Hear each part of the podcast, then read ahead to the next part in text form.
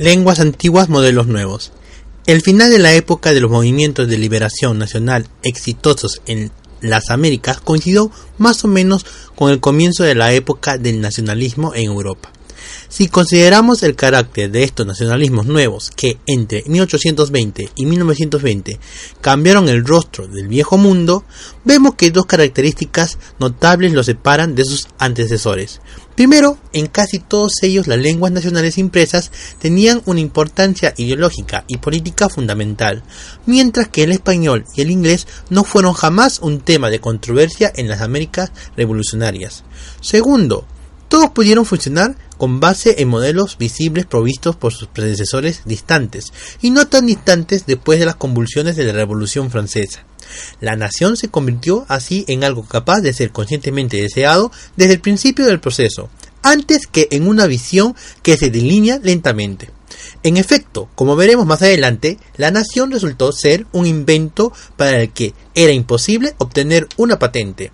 Podía piratearse, por manos muy diferentes y a veces inesperadas.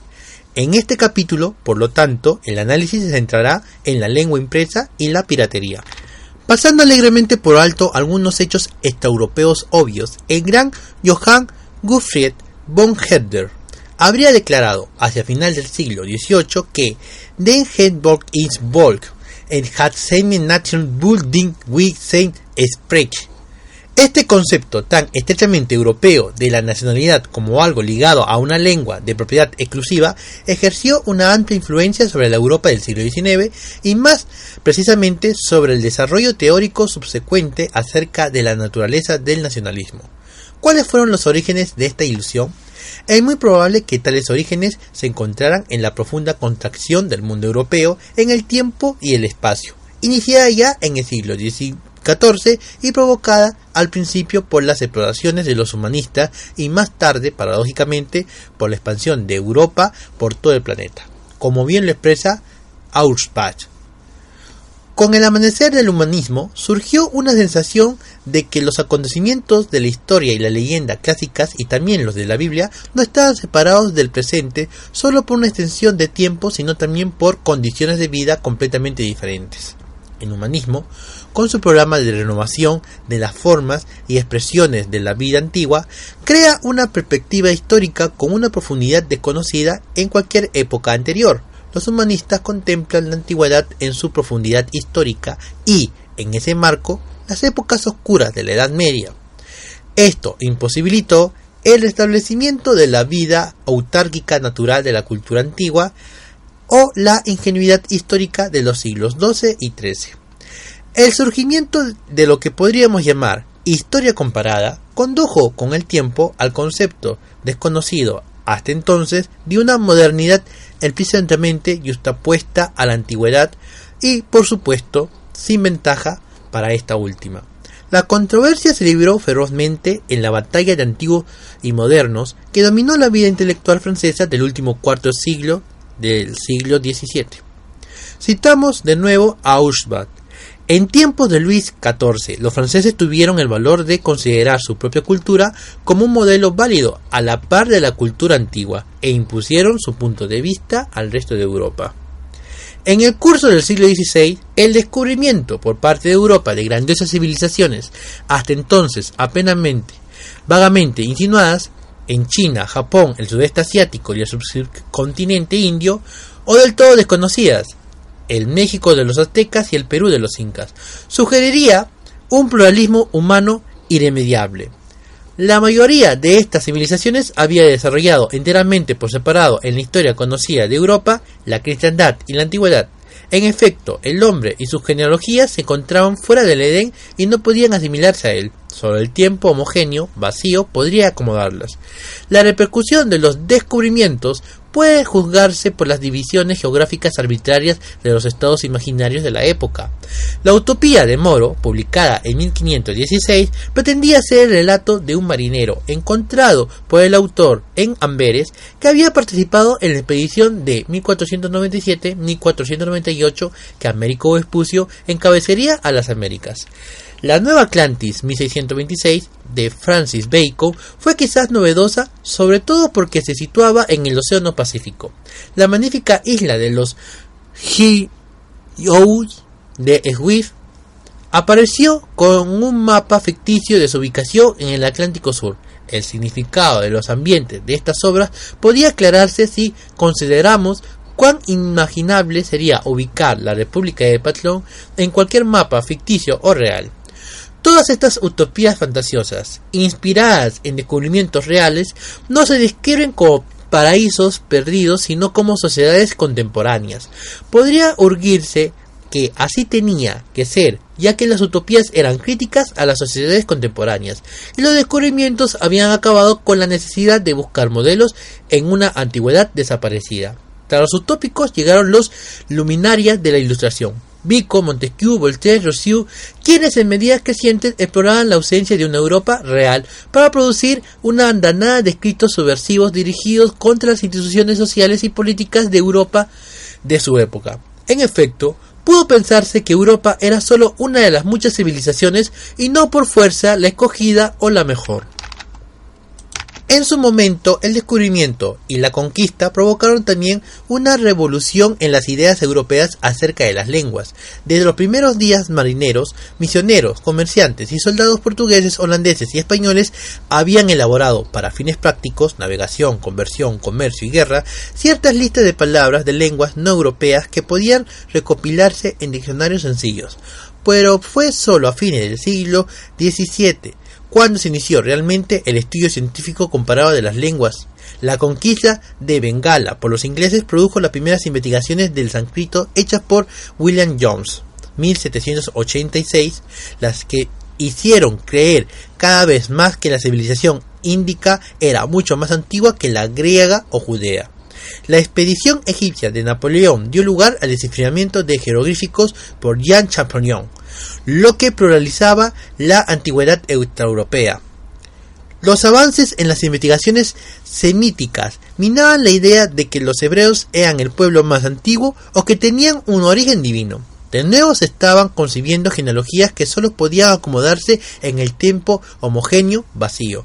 La lengua dejó de ser continuidad entre un poder externo y el hablante humano para convertirse en un campo interno, creado y consumado por los usuarios de la lengua entre sí mismos.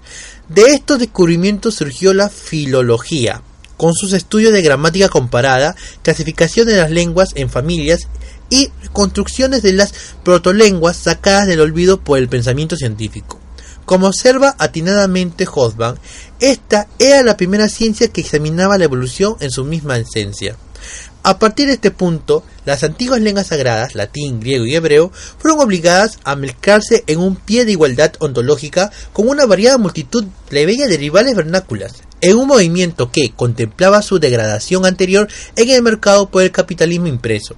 Si todas las lenguas compartían ahora una posición intramundana común, todas ellas eran en principio igualmente dignas del estudio y admiración. Pero, ¿por quién? Lógicamente, dado que ahora ninguna pertenecía a Dios, por sus nuevos propietarios, los hablantes nativos y los lectores de cada lengua. Como señala con gran provecho Seton Watson, el siglo XIX fue en Europa y sus cercanías una edad de oro para lexicográficos, gramáticos, filólogos y literatos de las lenguas vernáculas. Las actividades vigorosas de estos intelectuales profesionales fueron el fundamento para determinar los nacionalismos europeos del siglo XIX en contacto absoluto con la situación de los países de América entre 1770 y 1830. Los diccionarios monolingües eran vastos compendios del tesoro impreso de cada lengua, fáciles de llevar, aunque a veces no tanto. Del taller a la escuela, de la oficina a la casa, los diccionarios bilingües hacían manifiesto un igualitarismo que acercaba las lenguas. Cualquiera que fuesen las realidades políticas externas dentro de, un, de la descubierta del diccionario checo-alemán, alemán-checo, las lenguas pareadas tenían la misma categoría. Los laboriosos visionarios que dedicaban años a su compilación tenían que recurrir a las grandes bibliotecas de Europa, en particular a las universidades, y gran parte de su clientela inmediata era también, inevitablemente, la de estudiantes universitarios o de graduados inferiores. La afirmación de Hobsbawm de que el progreso de escuelas y universidades mide el progreso del nacionalismo, porque las escuelas y en especial las universidades se convirtieron en sus defensores más conscientes. es ciertamente justa para la Europa del siglo XIX, sino para otros tiempos y lugares. Así pues, podemos localizar esta revolución lexicográfica como lo haríamos con el estruendo cada vez mayor de un arsenal de en llamas, donde cada explosión pequeña enciende otras, hasta que el último estallido convierte la noche en día. Para mediados del siglo XVIII, los trabajos prodigiosos de investigadores alemanes, franceses e ingleses no solo habían facilitado en cómodas ediciones casi todo el material de los clásicos griegos, junto con las necesidades apéndices filológicos y lexicográficos, sino que en docenas de libros estaban recreados una antigua civilización helénica, resplandeciente y firmemente pagana. En el último cuarto de siglo, este pasado se hizo cada vez más accesible a un pequeño número de jóvenes intelectuales cristianos que hablaran griego, la mayoría de los cuales había estudiado o viajado fuera de los confines del Imperio Otomano. Exaltados por la helenofilia de los centros culturales de Europa Occidental, estos intelectuales emprendieron la desbarbarización de los griegos modernos, es decir, su transformación en seres dignos de Pericles y Sócrates. Símbolos de este cambio de conciencia son las siguientes palabras de uno de estos jóvenes, Adamantios Coraes, quien más tarde se convirtió en un ardiente lexicográfico, dirigidas a un auditorio francés en París en 1803. Por primera vez la nación explora el horrible espectáculo de su ignorancia y temble al medir con el ojo la distancia que la separa de la gloria de sus antepasados. Pero este descubrimiento doloroso no hunde a los griegos en la desesperación. Somos los descendientes de griegos, se dijeron implícitamente. Debemos tratar de ser de nuevo dignos de este nombre o dejar de llevarlo. A finales del siglo XVIII aparecieron también gramáticas, diccionarios e historias de Rumania, acompañados de una campaña, triunfante al principio en los reinos Habsburgos y más tarde en el Otomano, en el favor de la sustitución del alfabeto cirílico por el latino, lo que separaba drásticamente a Rumania de sus vecinos eslavos ortodoxos. Entre 1789 y 1794, la Academia Rusia, cuya modelo fue la Academia Francesa, elaboró un diccionario ruso de seis volúmenes, seguido de una gramática oficial en 1802. Ambas obras representaban un triunfo de la lengua vernácula sobre el eslavo eclesiástico, aunque el checo fue hasta el siglo XVIII solo la lengua de los campesinos de Bohemia, la nobleza y las clases medias que estaban apareciendo hablaban alemán. El sacerdote católico Joseph Dobrowski publicó en 1792 su Geschichte der bosnischen Sprachen und Alten Literatur, la primera historia sistemática de la lengua y literatura checas. De 1835 a 1839 apareció el primer diccionario de checo-alemán en cinco volúmenes, preparado por Joseph Hudman. Dice Ignotus que el nacimiento del nacionalismo húngaro es un evento tan reciente que puede datarse 1772 el año de publicación de algunas obras ilegibles del polifacético autor húngaro Georgi Benseyei, quien a la sazón residía en Viena y servía en la guardia de María Teresa. La magna ópera de Berseyei trataba de probar que la lengua húngara era apropiada para el género literario más elevado. Un nuevo estímulo provino de las extensas publicaciones de Ferenc Kaczynski, el padre de la literatura húngara, y del traslado a Budapest en 1784 desde el pequeño pueblo provincial de Tramna, de la que había de ser la Universidad de Budapest.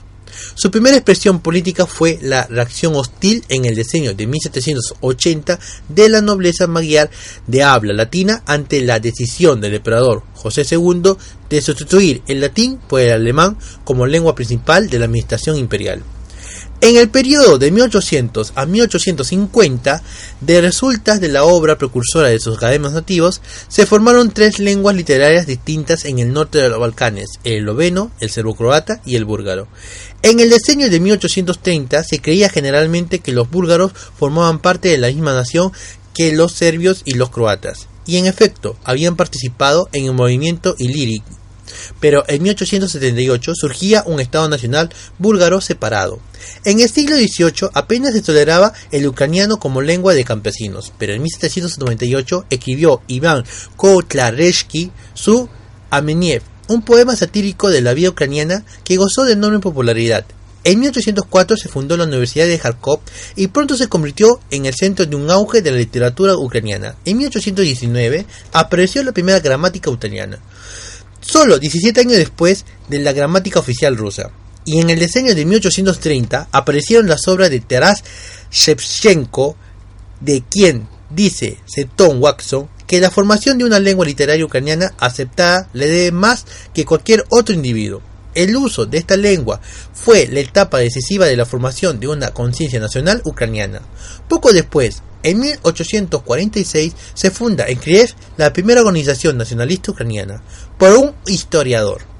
En el siglo XVIII, el sueco era la lengua de Estado en lo que hoy es Finlandia. Tras la unión del territorio con el reino del zar en 1809, el ruso se convirtió en lengua oficial, pero un despertar del interés por el finlandés y el pasado de Finlandia, expresado primero en textos escritos en latín y en sueco a fines del siglo XVIII, para el diseño en 1820 se manifestaba cada vez más en la lengua vernácula. Los directores del floreciente movimiento nacionalista finlandés eran personas cuya profesión consistía en gran medida en el empleo del idioma escritores, profesores, pastores y abogados. El estudio del folclore y el descubrimiento y la composición de la poesía épica popular iban de la mano con la publicación de gramáticas y diccionarios y propiciaron la aparición de publicaciones periódicas que servían para informar la lengua literaria, es decir, impresa, finlandesa, con la cual podían hacerse demandas políticas más fuertes. En el caso de Noruega, que por mucho tiempo había convertido una lengua escrita con los daneses, aunque con una pronunciación distinta del todo, surgió el nacionalismo como una nueva dramática noruega de Ivar Aesen y su diccionario 1850. Textos que respondían a las demandas de una lengua impresa específicamente noruega y la estimulaban. En otros lugares, durante la mayor parte del siglo XIX, encontramos el nacionalismo afrikander, encabezado por los pastores y literatos boers, quienes en el diseño de 1870 pudieron convertir el dialecto holandés local en una lengua literada ya que ya no era europea. Los maronitas y los coptos, muchos de los ellos egresados del Colegio Norteamericano de Beirut, fundado en 1866, y el Colegio Jesuita de San José, fundado en 1875, contribuyeron en gran parte al renacimiento del árabe clásico y la difusión del nacionalismo árabe. Y las semillas del nacionalismo turco pueden encontrarse fácilmente en la aparición de una prensa vernácula vivaz en Estambul en el diseño de 1870. Tampoco debemos olvidar que en la misma época ocurrió el cambio al modo vernáculo de otra forma de escritura impresa, la partitura. Después de Dobrovsky vinieron Metana, Borak y Hanesek, después de Isaac Griev, después de Kaczynski, Belak Barkov, y así sucesivamente hasta bien entrado el siglo XX. Al mismo tiempo, es evidente que todos estos lexicográficos, filólogos, gramáticos, folcloristas, publicistas y compositores no realizaron sus actividades revolucionarias en un vacío. Después de todo, eran productores para el mercado de impresos y estaban ligados por el conducto de ese silencioso bazar a los públicos consumidores. ¿Quiénes eran esos consumidores? En el sentido más general, la familia de las clases lectoras. No solo el padre del trabajador, sino la esposa rodeada de sirvientes y los hijos en edad escolar. Si observamos eso todavía en 1840, incluso en Gran Bretaña y Francia, los estados más avanzados de Europa Casi la mitad de la población seguía siendo analfabeta, y en la atrasada Rusia la cifra llegaba casi al 98%. Concluiremos que las clases lectoras eran gente de cierto poder, más concretamente, además de las antiguas clases gobernantes de las noblezas y los grandes terratenientes, los cortesanos y los eclesiásticos aparecieron estratos medios funcionarios plebeyos de menor nivel, profesionales, burguesías comerciales e industriales. A mediados del siglo XIX, Europa contemplaba un rápido incremento de los gastos públicos y en la magnitud de las burocracias estatales, civiles y militares, pese a no haber guerras locales de importancia. Entre 1830 y 1850 el gasto público per cápita aumentó en 25% en España y 40% en Francia, 44% en Rusia, 50% en Bélgica, 70% en Austria, 75% en los Estados Unidos y en más del 90% en Holanda. La expansión burocrática, que también significaba la especialización de los burócratas, abría las puertas de favoritismo oficial a un número mucho mayor de personas de orígenes sociales más variados que hasta entonces, véase incluso la maquinaria estatal austrohúngara decrépita, llena de sinecuras cargadas de nobles. El porcentaje de hombres de clase media en los estratos superiores de su servicio servil aumentó de 0 en 1804 a 27 en 1829, 35 en 1859 y 55 en 1878. En las Fuerzas Armadas surgió la misma tendencia, aunque característicamente más tarde y a un ritmo más lento, el componente de clase media del cuerpo de oficiales aumentó de 10% a 75% entre 1859 y 1918. Si la expansión de la clase media burocrática fue un fenómeno relativamente común que ocurría a tasas comparables en los estados avanzados y en los estados atrasados de Europa, el ascenso de la burguesía comercial e industrial fue por supuesto muy disparejo, generalizado y rápido en algunos lugares, lento y esporádico en otros, pero en todas partes este ascenso debe entenderse en su relación con el capitalismo impreso vernáculo. Las clases gobernantes preburguesas producían su cohesión en cierto sentido fuera de la lengua, o por lo menos fuera de la lengua impresa. Si el gobernante decía tomaba como concubina a una noble malaya, o si el rey de Inglaterra casaba como una princesa española, ¿hablarían alguna vez seriamente entre sí? La solidaridad era producto del parentesco, la relación de clientela y las lealtades personales. Los notables franceses podían ayudar a reyes ingleses en contra de las monarcas francesas, no con base en la lengua o la cultura comunes, sino en parientes y amigos comunes, aparte de los calcos cálculos maquiavélicos. La magnitud relativamente pequeña de la aristocracia tradicional, la fijeza de sus bases políticas, la personificación de relaciones políticas implicadas por la relación sexual y la herencia significaban que su cohesión como clase eran tan concreta como imaginada. Una nobleza analfabeta podía actuar como una nobleza. Pero la burguesía.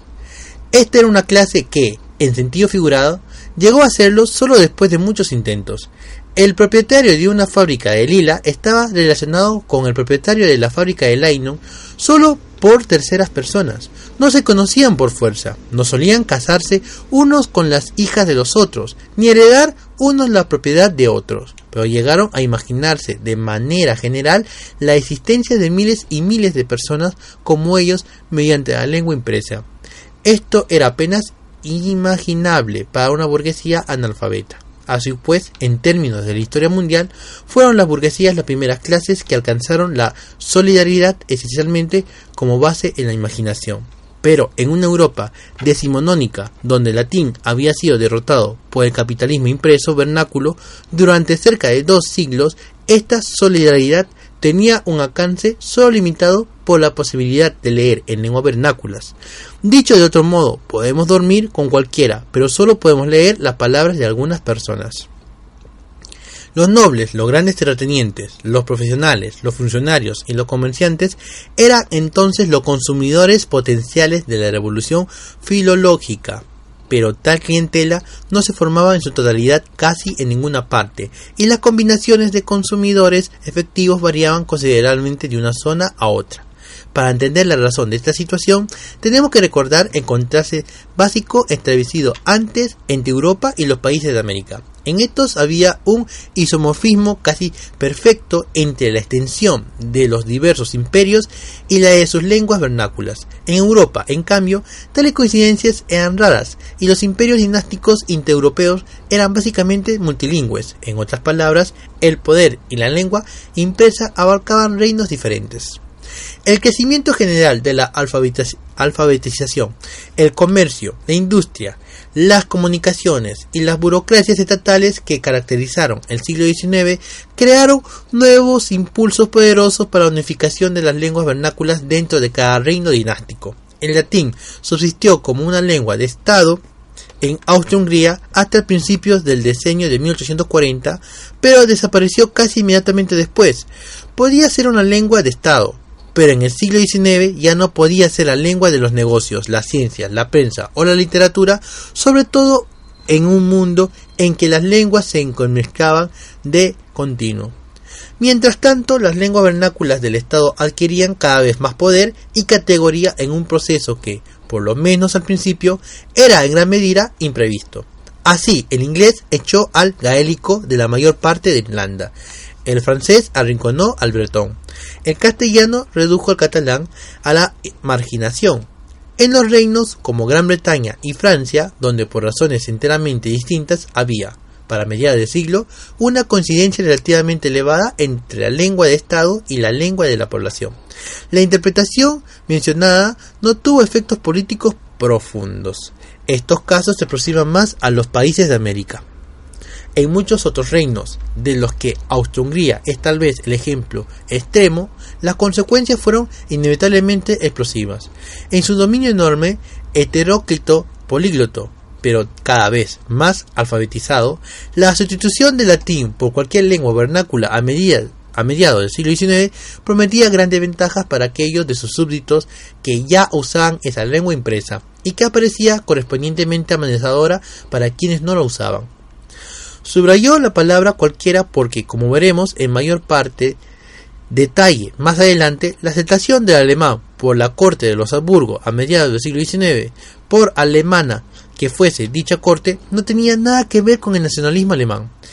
En estas circunstancias serían de esperarse que surgiera un nacionalismo consciente en cada reino dinástico, en última instancia entre los lectores nativos de la lengua vernácula oficial, y los hechos históricos corroborarían tales expectativas.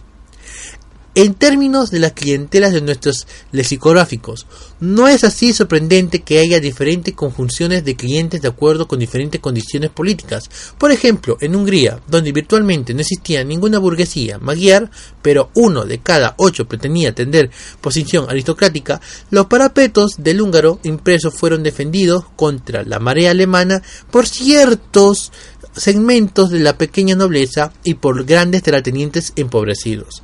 Algo muy semejante podría decirse de los lectores polacos, pero era más común una coalición de terratenientes menores académicos, profesionales y negociantes, donde los primeros daban a menudo los dirigentes de categoría, mientras que los segundos y los terceros aportaban los mitos, la poesía, los periódicos y las declaraciones ideológicas, y los últimos el dinero y las facilidades de comercialización.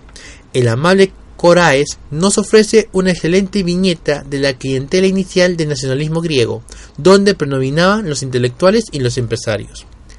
En los pueblos menos pobres, donde había algunos habitantes acomodados y unas cuantas escuelas, o sea, algunos individuos que por lo menos sabían leer y podían entender a los escritores antiguos, la revolución se inició más temprano y pudo avanzar de manera más rápida y cómoda. En algunos de estos pueblos ya se están ampliando las escuelas y se está introduciendo en ellas el estudio de lenguas extranjeras e incluso de ciencias que enseñan en Europa. Los ricos patrocinan la impresión de libros traducidos de italiano, el francés, el alemán y el inglés, envían a Europa a expensas suyas a jóvenes ansiosos de aprender, dan a sus hijos una educación mejor, sin exceptuar a las niñas. Los círculos de lectores, cuyo interés abarcaba desde obras en húngaros hasta en griego, también fueron creados en Europa central y oriental, y en el cercano oriente al avanzar el siglo. Naturalmente, variaba mucho la participación de las masas urbanas y rurales en las nuevas comunidades vernáculas imaginadas. Mucho dependía de la relación entre estas masas y los misioneros del nacionalismo. En un extremo tal vez podríamos colocar Irlanda, donde los clérigos católicos surgidos del campesinado y ligados a él desempeñaron un papel mediador vital. En el otro extremo, como lo indica el comentario irónico de Hosban, a los campesinos de Galicia, que en 1846 se oponían a los revolucionarios polacos, a pesar de que esto proclamaban en efecto la abolición de la servidumbre, prefiriendo asesinar a los caballeros y confiar en los funcionarios del emperador. Pero en todas partes, a medida que aumentaba la alfabetización, se facilitaba la obtención del apoyo popular, cuando las masas descubrían una nueva gloria al ver que las lenguas que ellos habían hablado humildemente toda la vida alcanzaban la condición de impresas. Hasta cierto punto es justa la declaración contundente de Nair. La nueva inteligencia nacionalista de clase media tenía que invitar a las masas a entrar en la historia y la invitación tenía que escribirse en una lengua que ellas entendieran. Pero resulta difícil entender por qué la invitación llegó al parecer tan atractiva y por qué alianzas tan diferentes pudieron emitirla. La inteligencia clase mediera de Naib no era en modo alguno la única anfitriona, o menos que volvamos finalmente a la piratería. Observa Hoffman. La Revolución Francesa no fue hecha o encabezada por un partido o un movimiento formado en el sentido moderno, ni por hombres que trataran de implementar un programa sistemático. Casi no produjo dirigentes de la clase a la que nos han acostumbrado la revolución del siglo XX, antes del surgimiento de la figura de Napoleón después de la revolución. Pero una vez ocurrida, aprovechó la memoria acumulada por los textos impresos, la concatenación abrumadora y desconcertante de los sucesos experimentada por sus forjadores y sus víctimas, se reconvirtió en una cosa dotada de nombre propio, la Revolución Francesa, como una gran roca informe que se convierte en una peña redonda por la acción de incontables gotas de agua. La experiencia se forjó por millones de palabras impresas hasta convertirse en un concepto de la página impresa y con un tiempo en un modelo. ¿Por qué surgió? ¿Qué buscaba? ¿Por qué triunfó o fracasó ese modelo? Fueron temas de una polémica interminable entre amigos y enemigos, pero de su esencia misma nadie dudaría en adelante. En una forma muy parecida, los movimientos de independencia en los países de América se convirtieron en todo lo que escribió al respecto en conceptos, modelos y en realidad en proyectos originales. En la realidad, el temor que asaltaba a Bolívar sobre las insurrecciones de los negros y el llamado que hizo San Martín a los indígenas para que se unieran a la peronidad los empujó al caos pero las palabras impresas acabaron casi de inmediato con los temores de Bolívar, de modo que aparecerían como una anomalía sin importancia, si es que eran recordados. La confusión americana creó estas realidades imaginadas, estados nacionales, instituciones republicanas, ciudadanías comunes, soberanía popular, banderas e himnos nacionales, así como la liquidación de sus opuestos conceptuales, imperios dinásticos, instituciones monárquicas, absolutismos, sometimientos, noblezas heredadas, servidumbres, guetos, etc. Nada más extraño en este contexto que la elisión de la esclavitud generalizada al modo de, de los Estados Unidos del siglo XIX y de la lengua compartida al modo de las repúblicas sudamericanas. Además, la validez y la posibilidad de una generalización del proyecto original se confirmado indudablemente por la pluralidad de los estados independientes. En efecto, para el segundo decenio del siglo XIX, si no es que antes, existía un modelo del Estado Nacional independiente que podía piratearse. Los primeros grupos que lo hicieron fueron los círculos marginados que había vernácula y en ellos se concentraron este capítulo. Pero, precisamente porque para entonces era un modelo conocido, imponía ciertas normas de las que no podían permitirse desviaciones demasiado notorias, e incluso los terratenientes atrasados y legionarios de Hungría y Polonia se veían en dificultades para no invitar a sus compatriotas oprimidos, aunque solo fuérase a la mesa, podría decirse que operaba la lógica de la peronización de San Martín. Si los húngaros merecían un Estado nacional, eso significaba entonces la inclusión de todos los húngaros. Significaba un Estado cuyo depositaria final de la soberanía tendría que ser la colectividad de hablantes y lectores de húngaro, y con el tiempo la liquidación de la servidumbre, la promoción de la educación popular, la expansión del sufragio, etc. Así pues, el carácter populista de los primeros nacionalismos europeos era más profundo que en los países de América aun cuando estuvieran encabezados demagógicamente por los grupos sociales más atrasados. La servidumbre tenía que desaparecer. La esclavitud legal era inimaginable, sobre todo porque el modelo conceptual estaba en un lugar inexpugnable.